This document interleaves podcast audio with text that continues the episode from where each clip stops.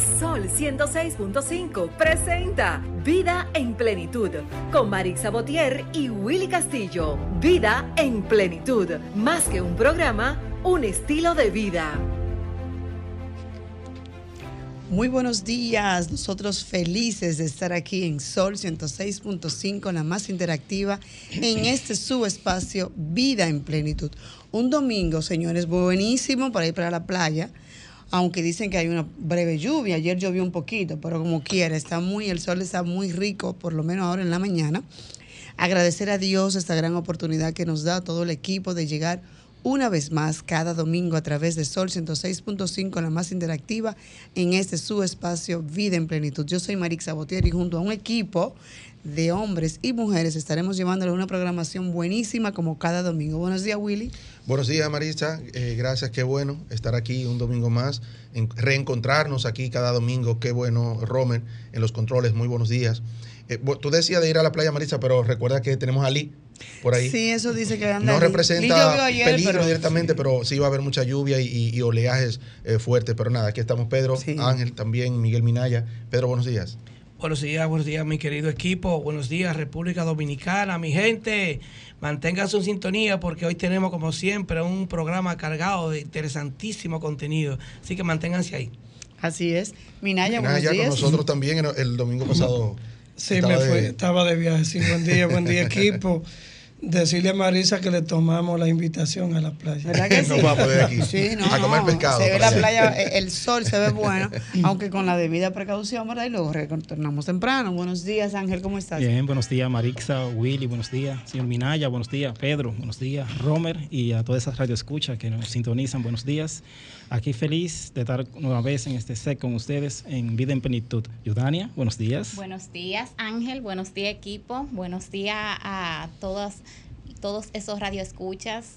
Muchas bendiciones y adelante con el programa. amén, qué bueno. Así es. Vamos a recordar nuestro número de cabina. Estamos en el 809-540-165 para que podamos hacer un programa como siempre, un programa interactivo para que ahorita puedan eh, hacer su llamada, porque tenemos un programa bien interesante hoy. Mira, ya un programa con un contenido de verdad que, eh, está en la palestra ahora mismo y es el tema del dengue, Marisa, el tema de, que si hubo un rebrote del COVID o no, que si anda un brote de, dengue, que si... o sea, todas esas cosas las vamos a hablar. Que sí es cierto que anda una vacuna nueva también, que la gente está preocupadísima con ese tema de vacuna y demás. Wow. Así es. Y eh, decíamos hace algunas semanas atrás, hablando de de nuestro amigo de Lenín Francisco, Central Evisa, un saludo para él si está escuchando el programa, que siempre es bueno hablar con los expertos, ¿verdad? Y qué bueno tener hoy con nosotros a Héctor Balcácer. Héctor Balcácer es infectólogo. Bueno, eh, yo creo que casi todo el mundo conoce, conoce a, Héctor Balcácer, está muy, siempre muy activo en, los medios de comunicación y todo eso. Y vamos a hablar con él sobre, ese, sobre, esa, sobre esa parte. Y quien nos ha apoyado desde siempre, porque el doctor siempre que le llamamos nos, nos visita y nos trae siempre esa información fresquecita y actualizada Señores, hay que escuchar es a los expertos. Usted puede buscar información en, el papá Google, ciertamente, como buscamos, pero ciertamente hay que guiarse por los expertos, por las personas que estudian y están en ese día a día actualizado. Así, Así que vamos a nuestro minuto de plenitud para ya conversar con el doctor, que ya está por aquí, Willy. Así es. Nuestro minuto de plenitud es gracias a Ranton Fiesta. Si tienes una boda, un cumpleaños o cualquier actividad social, llama a Rantón Fiesta. Estamos ubicados en la calle Rómulo Betancourt, número 517, Mirador Norte, 809-537-2707. Rantón Fiesta. Nuestro minuto de plenitud de hoy dice que la vida es o una gran aventura o nada. Si tienes miedo de fallar, probablemente falles. Hacemos una pausa y retornamos. Escuchas Vida en Plenitud con Marix Sabotier y Willy Castillo. Retornamos amigos recordándoles que estamos en las redes sociales como Vida en Plenitud Radio, Facebook, Instagram, en la plataforma de Sol FM en YouTube también.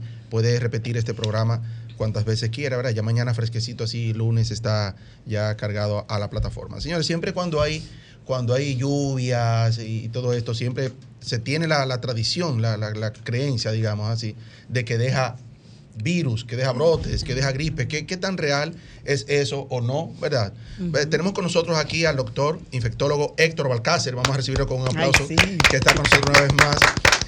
Bienvenido a Vida en Plenitud. Balcácer, una vez más que ya nos ha acompañado en otras ocasiones. Muy buenos días, muy buenos días de que me despierte. Ya ustedes saben que haremos, que haremos un poquitito más movida, más dinámica. No, no, pero usted es una persona muy activa, doctor. Yo sé que sí. Gracias. De verdad que sí, agradecerle, eh, como siempre, aceptar nuestra invitación, sobre todo un domingo, un domingo que es un día de descanso para ustedes los médicos que trabajan en estos temas tan, tan inherente a las personas y que afectan tanto a las familias. Entonces, eso abarca tanto, porque yo tengo mi hijo enfermo y empezó, doctor, dígame, ¿qué le doy? Doctor, y no lo dejo respirar. Yo sé, que, yo sé que sí, que la vida real es así. así es. No, miren, jóvenes, eh, creo que el contexto en el cual nos encontramos hoy en día tiene que ver con el aumento de los casos de dengue. Sí. La República Dominicana es un país que se reconoce que tiene dengue todo el año es una patología que nos acompaña desde enero hasta diciembre. Por un programa me preguntaron eso, doctor, ¿cuándo tenemos dengue? Yo de enero a diciembre, los 12 meses, doctor. Claro que sí, tenemos dengue el año completo porque recuerda que es un virus endémico. Endémico significa que siempre lo vamos a tener entre nosotros y el problemita que adicional es que el vector, porque es una enfermedad que no se transmite de persona a persona. Es importante que por favor las personas los escuchen porque nuestra consulta en el centro médico UCE fue una señora que tiene un bebé de 10 meses y ella se iba a aislar en su casa porque ella no quería pegarle ah. el dengue al bebé.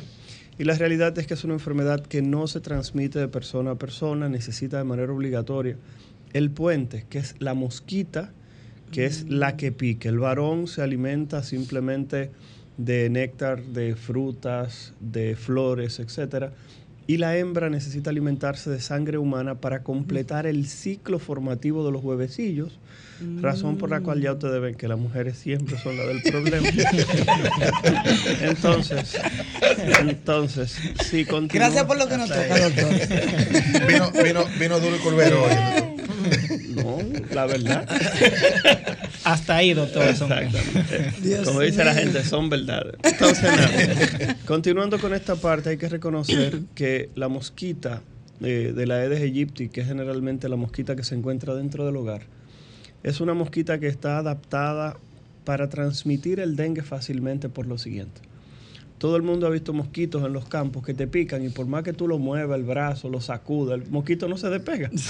Y sigue chupando y tú no lo quieres matar porque lo estás viendo lleno de sangre y no te quiere ensuciar. Pero ¿qué pasa con el Aedes aegypti? Es una mosquita la cual te pica y si tú mueves la cabeza, ella deja de chupar sangre y va y pica a otra persona. Entiéndase que no necesita alimentarse en una sola picada, sino que lo puede hacer en varios momentos. Número dos, es un mosquito que no es, o una mosquita que no es muy exigente en cuanto a la hora de tener un espacio para reproducirse. Creo que todo el que está aquí también ha observado, hasta en una tapita de refresco, la tapita de una de las botellas de agua que tenemos aquí, con tres gotitas de agua y un gusarapo. Generalmente cuando vemos gusarapos en espacios tan pequeñitos como ese, habitualmente tiende a ser lo que conocemos como el Aedes aegypti, que es la mosquita, repito, que se reproduce en este tipo de espacios. Habitualmente es agua limpia. Por eso, eh, repito, la medida más importante, y estamos del principio al final, es tratar de controlar la presencia del mosquito. Lamentablemente, algunas personas relajando han llegado a decir que hay tanto mosquito en este país que es el ave nacional. han, llegado a decir hasta eso por la gran cantidad de mosquitos que tenemos. Entonces, algo que no ayuda es que si bien es cierto, el año pasado y en años anteriores habíamos tenido una sequía importante, la realidad es que este año hemos tenido agua, como dicen por ahí, por pipa. Y en este sentido, eh, las temporadas de lluvia donde existe mayor riesgo de acumulación de agua, siempre se va a convertir en un momento en el cual viviremos un pico. Hay otra situación, y ya con esto cierro para las inquietudes que pudieran tener, y es el hecho de que en República Dominicana está la tormenta perfecta. Las lluvias, la presencia del mosquito en grandes cantidades fruto del escenario para replicación, pero por último tenemos la presencia de un tipo de virus del dengue que teníamos cuatro años que no teníamos en territorio dominicano. Entiendo. Entonces, recuerden que tenemos cuatro tipos de virus del dengue, uno, dos, tres y cuatro. Entonces eso significa que teóricamente todo el mundo tiene posibilidad de que cuatro veces le dé el dengue porque si a usted le da el 1, ya usted va a tener protección contra el 1. Si le da el 2, va a tener protección contra el 2. Pero ¿qué ocurre? En este momento está circulando el dengue tipo 3, que repito, no es peor que los demás, el único problema era que posiblemente usted no tenía defensas contra él porque tenía mucho tiempo sin circular y esas defensas que están ausentes lo coloca usted como un ente fácilmente infectable y de paso con la posibilidad de que el dengue tenga alguna manifestación que pudiera ser de gravedad o que ameritase hospitalización. Así es. Doctor, ¿a qué tiempo luego de la, de la picadura, digamos, del mosquito, se refleja ya el dengue? Hay, que personas, hay personas que dicen, bueno, tengo dengue, pero yo no he viajado a ningún lado, a ningún campo, a ningún sitio. Excelente, excelente. Mira, esa es una pregunta muy, muy buena y como la desglosas, creo que al público le va a servir mucho por lo siguiente. Lo primero es que para que te dé dengue no tienes que viajar a ningún sitio. El dengue está presente en todo el territorio nacional, independientemente de que los lugares que tienen mayor cantidad de dengue siempre van a ser aquellos lugares que tienen mayor densidad poblacional, entiéndase donde viven más personas.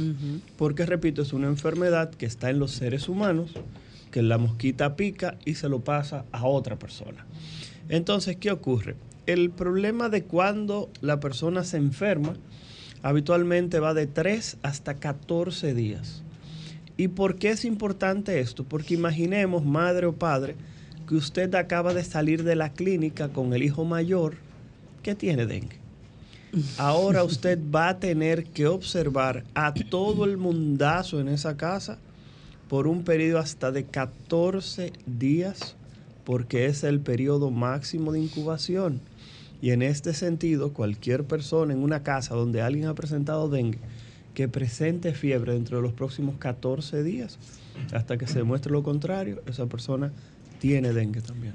Doctor, en esa misma línea, hay personas que entendemos o entendíamos hasta, hasta cierto momento que usted nos explicó fuera del aire, que el dengue se pega de persona a persona. No, no se transmite de persona Entonces, ¿cómo, se, ¿cómo esa madre va a tener que observar? Lo que pasa es que recuerda que esa mosquita que mencionábamos anteriormente pudo haber picado a alguien aquí en la mesa y esa persona hace un periodo de incubación de cinco días.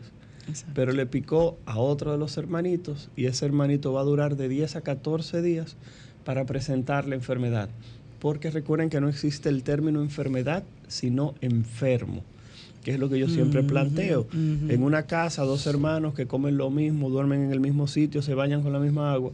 Llega un primito del campo con varicela, le pega la varicela a los dos hermanitos, a uno le salen tres bolitas y al otro le sale hasta en las bolitas. O sea, lo que le estoy diciendo es que realmente no existe el término enfermedad, sino enfermo. Cada quien se comporta de una manera diferente. Y el ejemplo habitual, y esto sí es importante porque hay muchas personas que están mirando esto con un grado de pesimismo importante. Hay que mantenerse atentos y ante cualquier cuadro febril, ante cualquier cuadro febril la persona debe buscar asistencia médica. Pero ¿qué pasó con el Zika y la chikungunya? Tuvimos un año entero Zika y chikungunya, Zika y chikungunya. ¿Y qué pasó? Cuando se inmunizó la mayoría de las personas, ¿qué pasó con los casos? Cayeron. Lo mismo va a ocurrir cuando una gran parte de la población se infecte con este virus del dengue que está circulando, que supere la enfermedad, simplemente los casos van a caer. ¿Cuál es el inconveniente? El inconveniente es que en este momento al tener tantos casos acumulados de golpe y porrazo, fruto justamente de las lluvias y la replicación del mosquito, la multiplicación, los vectores han aumentado. Entonces, ¿qué pasa? Al ocurrir esto, el sistema de salud recibe una presión adicional. ¿Qué significa una presión adicional? Que ahora tenemos, por ejemplo, yo, yo laboro en el Centro Médico UCE, como les mencioné anteriormente. Y ahí en el centro médico UCE, hace tres días, tuvimos de golpe y porrazo 14 ingresos. ¡Wow! Nueve niños y cinco pacientes pediátricos, lo que significa que eso hace que el sistema de salud tenga que estar atento. Y por ejemplo, yo le tengo que dar de alta a un paciente que quizá yo quería dejarlo un día más, ahora le tengo que dar de alta mandándolo hidratar para tratar de tener una cama disponible por si llega otro paciente. Y este tipo de situación, repito, genera presión sobre el sistema de salud. Hace unos días... Y tensión. Claro, pero hace unos días eh, tuvimos la suerte y el privilegio, pues siempre he dicho que los medios de comunicación es un privilegio participar de ellos. Y justamente entrevistábamos a la directora del Hospital Arturo Grullón en Santiago, que es el hospital pediátrico más importante de la zona norte del país. Y la doctora en ese momento decía, no estamos colapsados, tenemos disponibilidad de camas, pero ella misma admitió que estaban habilitando camas adicionales a la espera de que si ocurriese algo así, pudiera hacerlo. Por ejemplo, en la UCE. Estar preparados. no, pero escuchen esto, en la UCE, que era de los pocos centros privados que todavía tenían camas de hospitalización para coronavirus, ¿qué tuvo que hacer el centro médico? Quitar la división de aislamiento de las habitaciones de coronavirus para tener seis camas adicionales para poder atender a las personas con dengue. Y en este momento creo que de las salas que quedan disponibles para atender a personas, está el módulo, que es el área allá en la UCE de la suite, donde las personas en algún momento han tenido que tomarlo esperando que una habitación se desocupe, a una sabienda del costo, porque la realidad es que ese es el problema de este tipo de enfermedades cuando llegan de golpe y porrazo, muchos casos que, repito, tiende a poner a prueba, para decir una palabra bonita, al sistema de salud y la capacidad resolutiva del mismo. Así es. Doctor, ¿un paciente puede infectarse de COVID y dengue?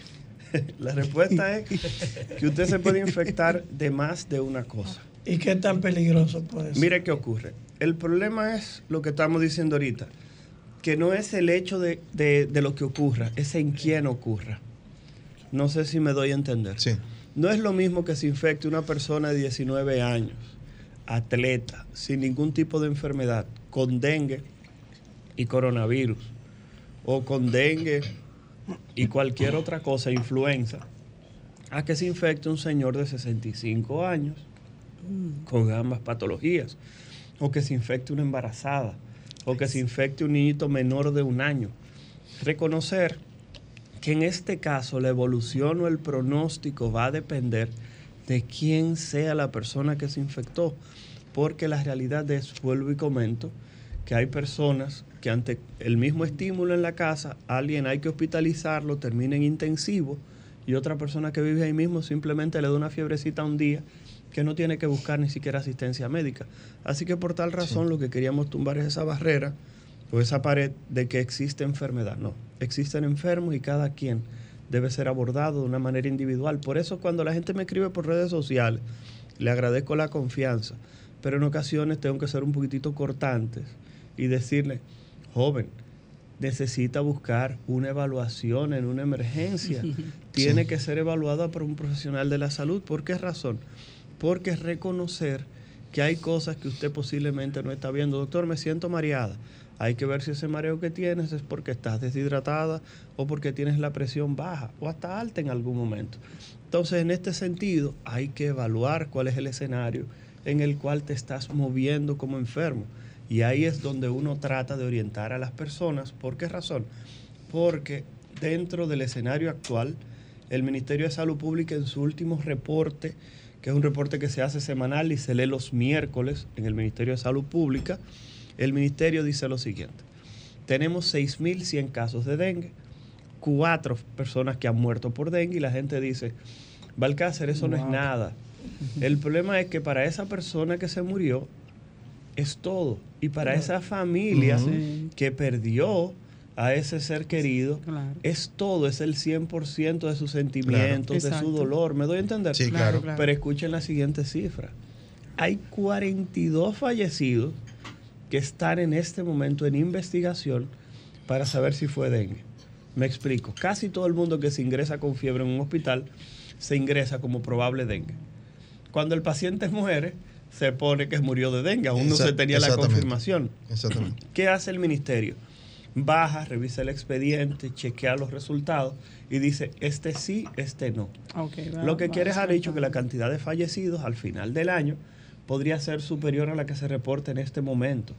Pero la realidad, vuelvo y comento, es que hay cuatro fallecidos confirmados, lo que quiere dejar dicho que el dengue te puede matar, y hay 42 casos por ahí que están, repito, en auditoría, que es el término correcto, para ver si realmente fueron casos de dengue o no. Por esa razón, trate de buscar asistencia médica, comuníquese con su médico. Si usted no tiene ningún tipo de médico primario, vaya a una emergencia en un centro que tenga experiencia en el manejo de dengue. ¿Por qué razón? Porque aquí padres y madres se han convertido en los casos de dengue en plaquetólogos. En que lo único que quieren es que le hagan un hemograma al niño para ver cómo, está la plaqueta.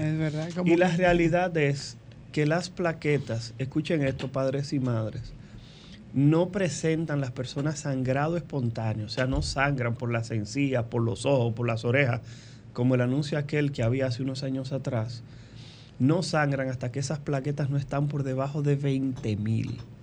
Y aún personas con menos de 20 mil plaquetas no sangran nunca.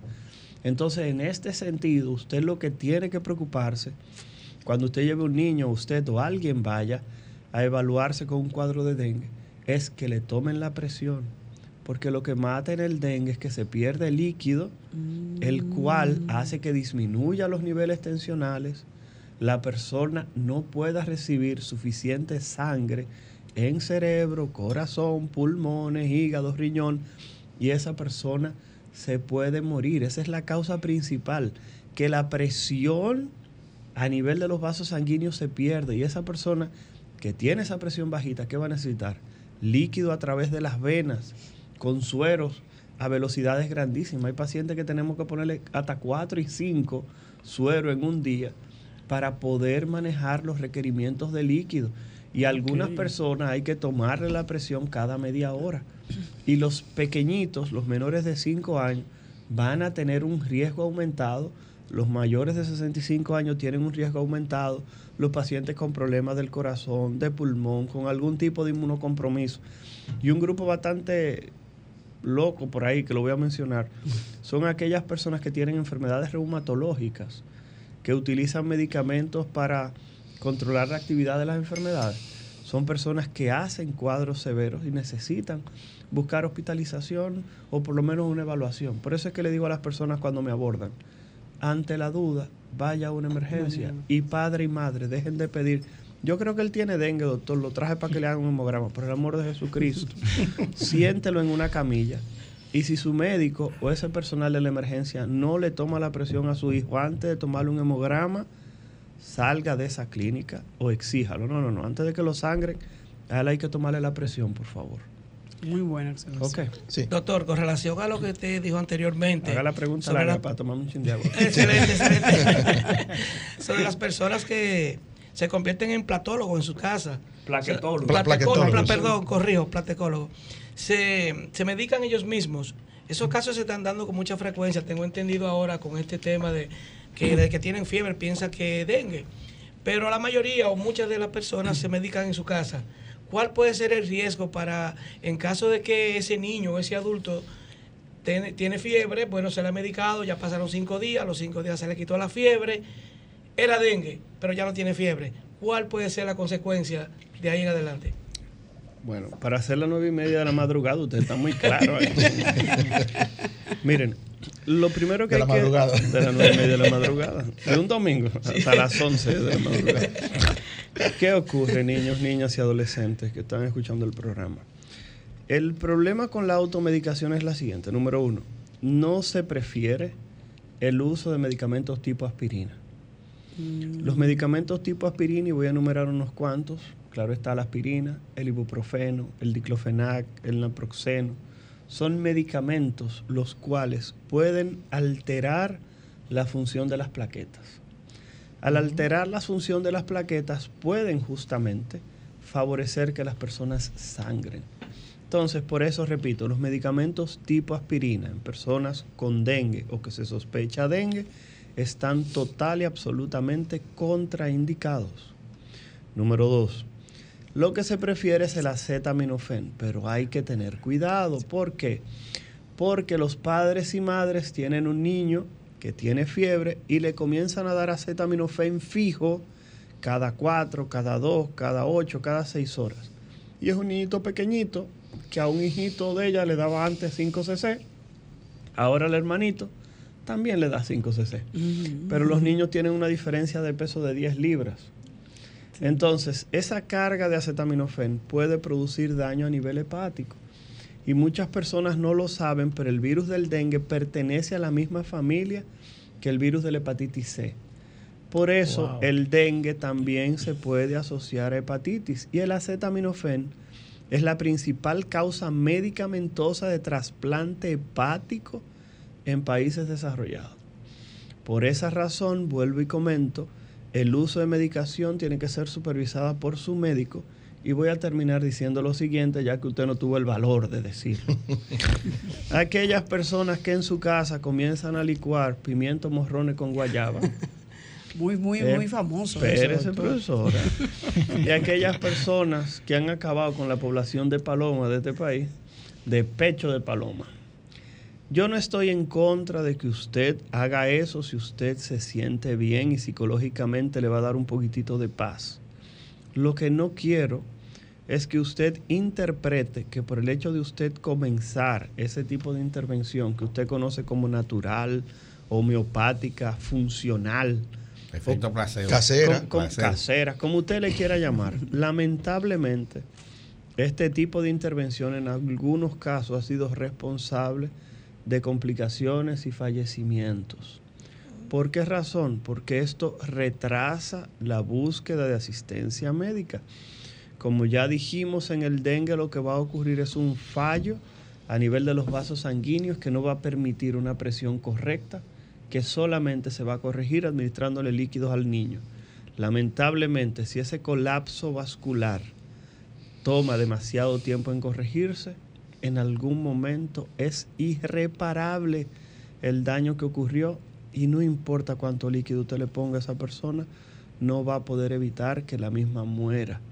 En este sentido, vuelvo y comento, el tiempo en el dengue es importante. Y yo creo que ya estamos terminando. Voy a decir lo Sí, siguiente. que los muchachos tienen Sí, una lo que pasa es que yo voy a terminar con algo. Voy a terminar algo. Eh, padre y madre, en ocasiones el niño está hospitalizado y los padres llaman a la doctora, doctora, es que no lo dejan dormir. No lo dejan dormir porque entran 80 veces de que a ver cómo está mi niña hermosa. Lamentablemente el dengue es una enfermedad que necesita que a tu bebé le tomen la presión, como dije ahorita en ocasiones, hasta cada media hora. Y repito, en la UCE donde estoy hay madres que se desbaratan más que los muchachos, porque hay que tomar la presión al bebé cada media hora. Y eso es así porque, porque si en alguna de esas lecturas nos damos cuenta que la presión bajó, van a tener que pasarle una solución a chorro, una cantidad específica dependiendo cuánto pese, para tratar de evitar eso que mencioné ahorita, de ese colapso vascular. Así que en ese sentido, padre y madre, conviértanse en cooperadores del proceso, no lo torpeden. Sé que es difícil no poder dormir, y más aquí que en República Dominicana la gente define qué tan malo está el niño dependiendo de cuántos días tiene el papá sin dormir. Doctor, ese niño está malísimo, tengo dos días que no duermo. Y así es como los padres Bueno. dominicanos definen esto. Bueno, el doctor está contra el tiempo Ay, porque sí, no- no. nos regaló unos minutos. Él tiene trabajo después de aquí, tiene que eh, otros compromisos. Pero los chicos todavía tienen, tienen preguntas. Si pueden cada uno minutos, hacer una preguntita eh, breve.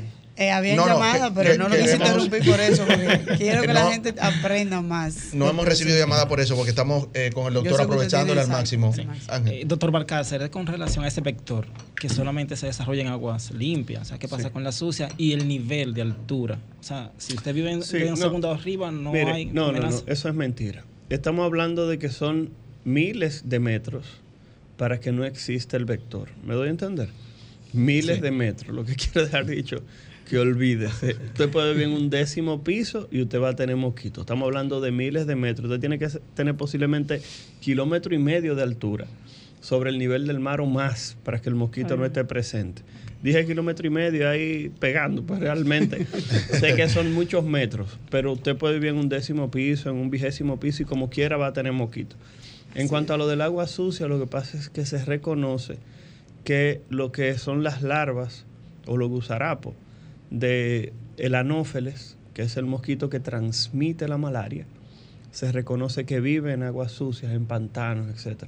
Y es una diferenciación que se hace entre un mosquito y otro. El anófeles, que es el de la malaria o paludismo, aguas sucias. Aguas limpias, el Aedes, aegypti y, albo- y albopictus, porque son dos. Lo que pasa es que uno siempre menciona el aegypti porque es el que está dentro del hogar. Pero el albopictus es ese que está en el mirador, que está en el botánico, que es el que pica en espacios abiertos. Excelente. Doctor, ¿Qué tiempo después que un mosquito pica dura en el ambiente? Porque yo escucho muchas personas de, sectores que dicen, ay, eh, yo puse un poquito de alcanfol o vamos a fumigar para evitar que ah, el mosquito. Miren, ahí hay dos preguntas muy buenas. La primera es lo del mosquito y lo que debo decir es que todavía de las aguas de Franklin, ahora es que vamos a comenzar a ver los mosquitos reales. Porque recuerden, no, porque recuerden que el mosquito puede durar de 3 a 4 semanas en algún momento para completar, para volverse en adulto. A pesar de que uno ve mosquitos chiquititos, ya generalmente después de 10, 14 días. El mosquito grande, que es el que pica de verdad, verdadero, es una mosquita que puede tardar de 3 a 4 semanas para completar y hacerse adulto. Después que pica y completa el ciclo, en ocasiones puede durar 8 días, un mes, dependiendo el momento, la mosquita, para morir. Entonces, en este sentido, eso es importante por lo que te estoy diciendo. Uno pudiera esperar que en las próximas semanas los casos de dengue todavía sigan aumentando, fruto de la lluvia de Franklin, si no se toman las medidas pertinentes. Y las medidas pertinentes no es el hecho de la fumigación, me explico. Eh, la fumigación tiene un problemita, y es que la fumigación solamente mata a los mosquitos adultos. Y el mm. problema con matar los mosquitos adultos es que fíjate que tú fumigas hoy y en un promedio de 3 a 5 días ya tú tienes la casa llena de moquitos otra vez. Otra vez. ¿Por qué razón? Porque no mataste ni las larvas ni los huevecillos. Entonces, por tal razón, cuando se habla de descacharización, que es eliminar esas gomas que tú le cambiaste al carro y la tiraste al techo, o esas matas que tú tienes acuáticas en la casa que están muy lindas, y le dejaste el agua, o unas flores que te regalaron y que tú la tienes ahí ya marchita, pero el agua llena de gusarapo, usted necesita comenzar a quitar todos esos espacios, controlarlos, para poder controlar lo que es la replicación de la mosquita, porque de lo contrario, repito, la fumigación solamente elimina el 10% de los mosquitos y usted va a tener que estar fumigando. Otra cosa, los niños son los más afectados. Y había una madre escribiéndome a través de WhatsApp en una publicación que hicimos en Instagram, DR Héctor Balcácer, a los que no me siguen, DR de doctor Héctor con H y Balcácer con B alta, DR Héctor Balcácer. Eh, y decía, doctor, yo no dejo salir a mis hijos sin repelente. Lamentablemente los repelentes tienen una utilidad por un tiempo. Si el niño dura el día entero fuera de la casa, ese repelente pierde eficacia luego de unas cuantas horas. Por tal motivo, no va a funcionar hay algunos padres que bañan a los bebés en vainilla. Y eso es para que las personas estén saborizadas para el mosquito. para que Vamos a hacer una última pregunta, Diloné, que falta ya para concluir esta parte con el doctor. Estamos ya con el tiempo. Buen día a todos, Víctor Diloné por acá. Eh, doctor, eh, dos preguntas así breves, y eso, que se me quedó San Cristóbal, pero está bien. Vámonos a concentrarnos con lo del dengue hay un tema. ¿Cuál es la tasa? Porque he visto muchos revuelos en los últimos 10 días con el tema del dengue. Y yo digo, bueno, pero oigo mucho del dengue y hasta se ha politizado el tema, pero al final no veo como esa tasa de mortalidad, por suerte. Yo, en mi perspectiva, quizá como ciudadano, no veo esa tasa de mortalidad tan alta. Sin embargo, siento que hay como un ruido eh, con relación a eso. Y la otra pregunta junto con esta es, el, el, COVID salió y en menos de un año se consiguió una vacuna. ¿Por qué el dengue que tiene tanto tiempo no se ha conseguido una vacuna? ¿O cuál es la medicación real para eso? Ok. Eh, bueno. no, lo que pasa es que son muchas cosas. Lo primero que hay que decir es que el dengue siempre ha sido un evento en el cual se ha aprovechado de un lado y del otro. Porque, repito, cuando se quiere cuestionar qué tan idóneo es un sistema de salud, las enfermedades endémicas en ocasiones, como ha ocurrido ahora, pueden traicionar un sistema de salud que estaba trabajando bien. Entonces, ¿qué ocurre? Llega el dengue y genera presión sobre el sistema de salud.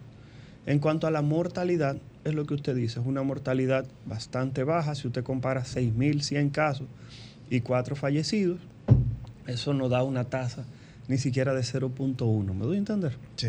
Entonces, cuando uno evalúa esto, es cierto, la mortalidad no es tan alta. El problema es que a nadie le gustaría estar dentro de esos cuatro fallecidos. Exacto. Y ahí es donde está el problema.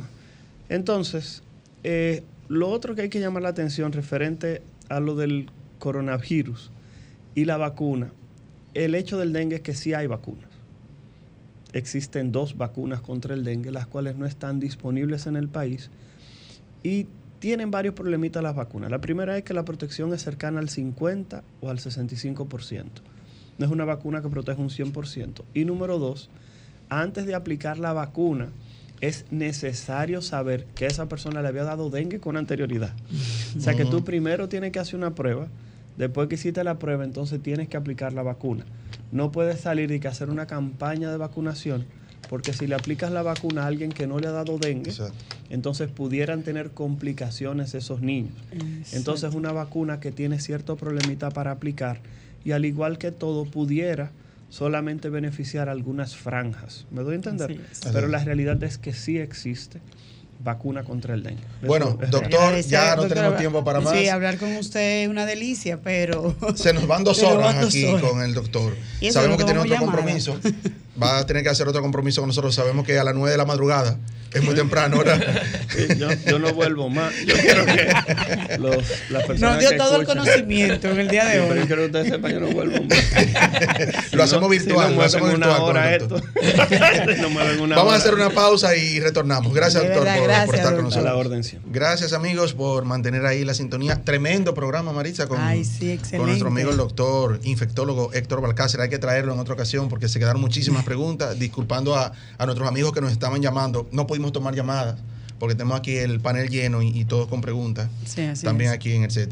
Bueno, tenemos con nosotros a la cubana que nos acompañó el domingo pasado. Vamos a recibirla con un aplauso. Yusmila Hernández, con nosotros hoy. Bienvenida, Yusmila. Buen día, buen día a todos los amigos que están en sintonía y a este maravilloso colectivo. Muchísimas gracias. Así es. Este, pero bueno, tenemos aquí también con nosotros a Criselis Martínez, que viene desde Roma. Desde, Roma. Con nosotros también. Eh, es bueno resaltar que ambas son periodistas, comunicadoras, guionistas en, su, en, su, en el país donde residen. Y qué bueno tenerlas aquí, porque muchas veces nosotros decimos aquí en República Dominicana qué tan fácil o difícil es para nosotros, Marisa, llegar a través de los medios y todo eso. Pero, ¿cómo funciona en otros países? En otros países, sobre todo ya en Roma, a ver. Así es. Bienvenida. Que, queda tan lejos, ¿eh? Buenos días, buenos días, muchísimas gracias. Eh, disculpen. Eh, bueno, se comienza como, como en todo, eh, gracias a Dios. En Roma he tenido la oportunidad de ser aceptada. Soy productora de un programa web que se llama Proyección de Moda Tibú. Hablo de moda, arte y cultura y también ahora en, en mayo acabamos de lanzar una revista digital, Impacto Latino en Europa. Esto lo hemos creado con un grupo de compañeros y colegas que se encuentran en toda Europa regado, dominicanos y latinos, para resaltar lo que estamos haciendo. Porque bueno resaltar que tú eres dominicana y que te fuiste a residir allá en Roma. Exacto. Soy dominicana, tengo mi familia, me caso con un italiano, romano, y decido ir para allá, pero eh, puedo hablar un poquito de mi background porque yo aquí ya tenía un percurso, ya, ya estaba bien encaminada. Nazco como locutora, eh, trabajé en algunas estaciones de radio aquí y después eh, que conozco a mi esposo terminé mi carrera de la universidad y decido ir a su país a conocer y a vivir con, con mi, y a crear mi familia. Pero aquí en República Dominicana ya trabajaba también en la televisión, fui asistente de producción de algunos programas. Y después cuando llego allá eh, tuve la oportunidad de que conocieran mi talento y presentarme eh, no obstante, eh, hago esa salvedad de que hacía trabajo no en el área de comunicación, pero siempre expresé que era comunicadora y periodista y así más o menos me conocen. Así es importante entonces siempre tener la, el conocimiento cuando nos llega la oportunidad. Porque te fuiste de aquí con el conocimiento vasto que te aportó y te ayudó entonces allá a residir en Cuba, en, en, Roma, y tener la oportunidad. Eh, Cuba, ¿cómo se hace en Cuba la, radio? Bueno, vamos a conversar un poquitico sobre la radio en Cuba. Eh, existen tres tipos de emisoras. Emisoras nacionales que tienen un alcance internacional, emisoras provinciales que son un alcance más pequeño y emisoras municipales. ¿En qué se diferencian? Cada una tienen un por ciento de música cubana y música extranjera. En el caso mío, en Cuba, eh, me desarrollaba como musicóloga, directora de programa, asesora, guionista, eh, productoras radiales.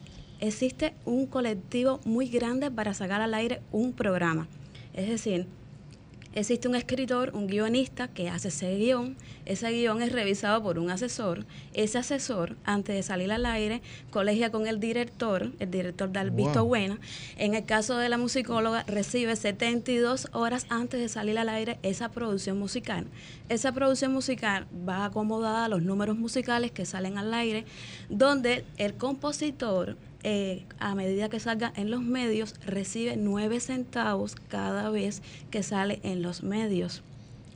Okay, eh, ¿Cómo, cómo, cómo? Explícame mejor. Es decir, eh, hacemos un programa. Ese programa lleva un soporte literario, un guion que tiene un costo. Hay un asesor, que ese asesor, es decir, cobra por asesorar ese guion. Luego colegia con el director, le dice, mira, vamos a, este guion tiene problemas, este guion puede salir, este no ese programa tiene una producción musical. Esa producción musical pasaba a mi mano, yo la revisaba 72 horas antes de salir al aire. Yo le decía, mira, esta música se puede poner, esta no. ah, porque ustedes tienen que saber qué tipo de música puede escucharla en los radioescuchas y demás. Ok, diferencia de aquí que se pone todo. Exacto. ¿Y eso para todas las emisoras de Cuba? Todas las emisoras de Cuba. Eh, si el artista no pertenece a una como decir, a una empresa le cuesta un poquitico más de trabajo llegar a los medios, porque es un artista entonces que viene de la calle. En el caso mío, yo los he ayudado, yo le decía, yo soy músico, a ver, ¿qué, tú necesitas? Vamos a ayudarte, a ver. ¿Y eso no te traía problema? En la parte humana no. A ver, había ah. veces que me decía, había, veces que me decía, pero ese hay que ayudarlo, está empezando, todo el mundo sabe cómo es el artista cuando empieza, pero es un trabajo muy, muy, muy difícil. Algo curioso que estaba mirando acá, en el caso de, de los directores, guionistas, asesores, locutores, a ver, nosotros tenemos una tarifa. En el caso mío, que soy universitaria, yo cobraba 4.210 pesos moneda nacional, equivalente a 20 dólares al mes. Wow.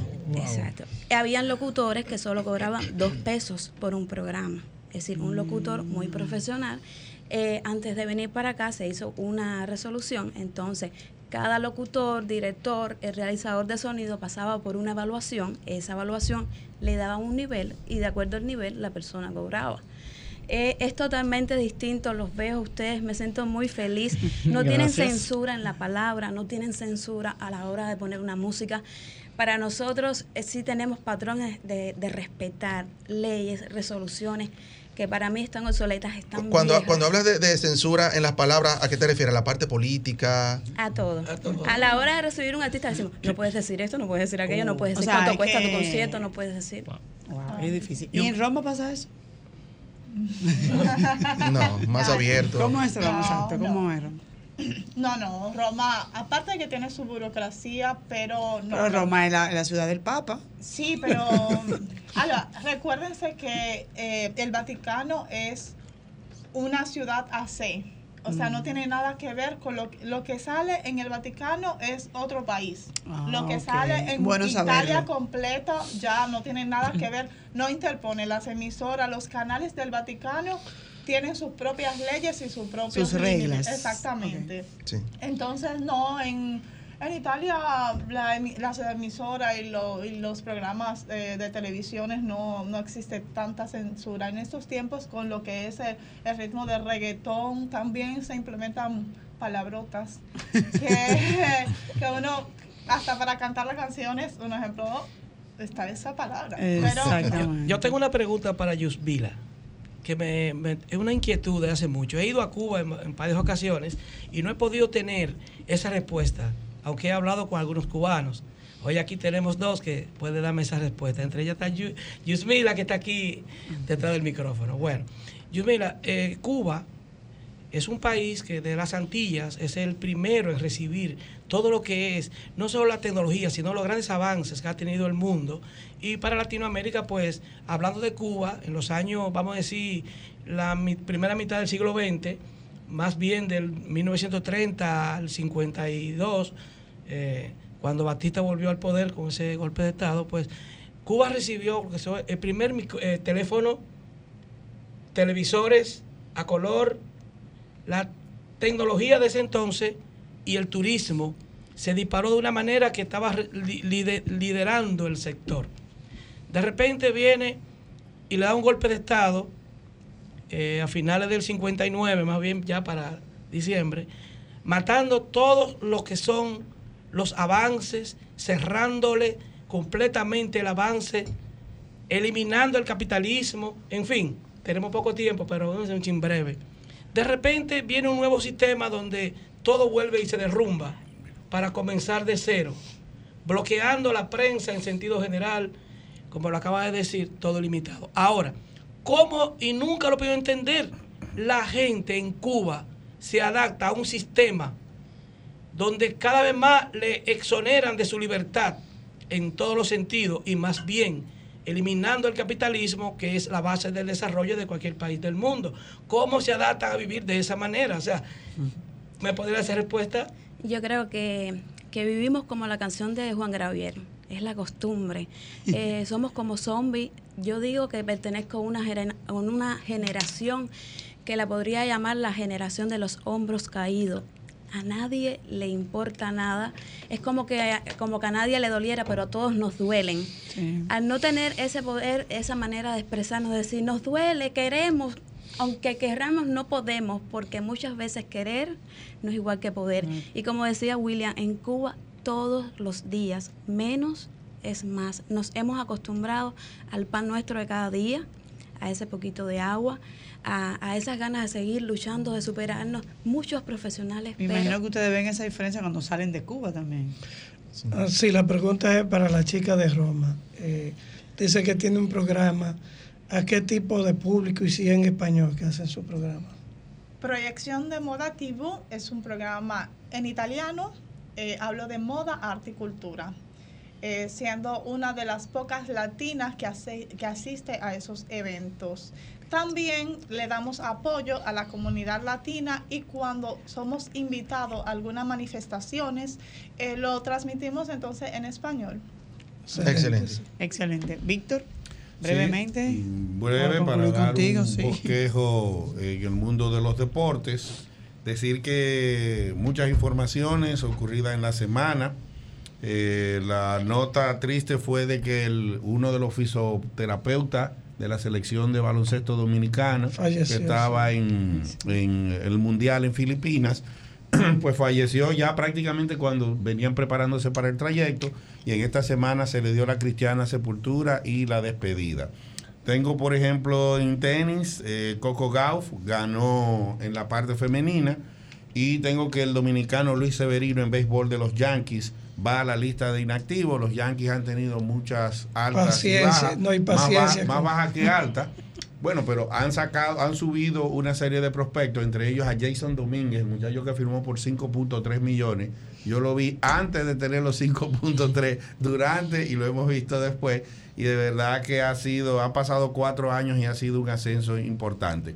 Ahorita, Novak Djokovic eh, se enfrenta junto al ruso Medvedev por el torneo del US Open, dos años que tenía Djokovic fuera porque no se quiso vacunar contra el COVID y entonces eh, en Estados Unidos había restricción con relación a eso.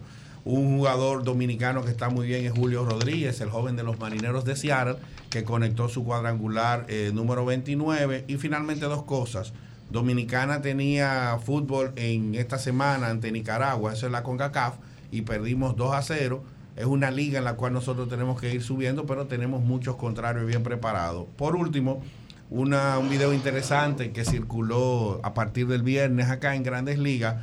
Willie Adames conoció a Derek Jeter, que era su ídolo o que ha sido su ídolo en el béisbol. Cada jugador usualmente tiene un ídolo y después que lo saludó y eso, como un niño, se volvió loco celebrando. Así, es. ese es un repaso rápido a los deportes. Así agradecer a tanto a Yusmila Hernández eh, que nos habló un poquito de Cuba, también a Griselis Martínez desde Roma, que nos ha ilustrado eh, la diferencia brevemente, ¿verdad?, entre lo que es esos países y nosotros. Agradecerles, señores, a todos nuestros radioescuchas, a todo el panel que estuvo hoy completito y nos vemos Dios mediante el próximo domingo.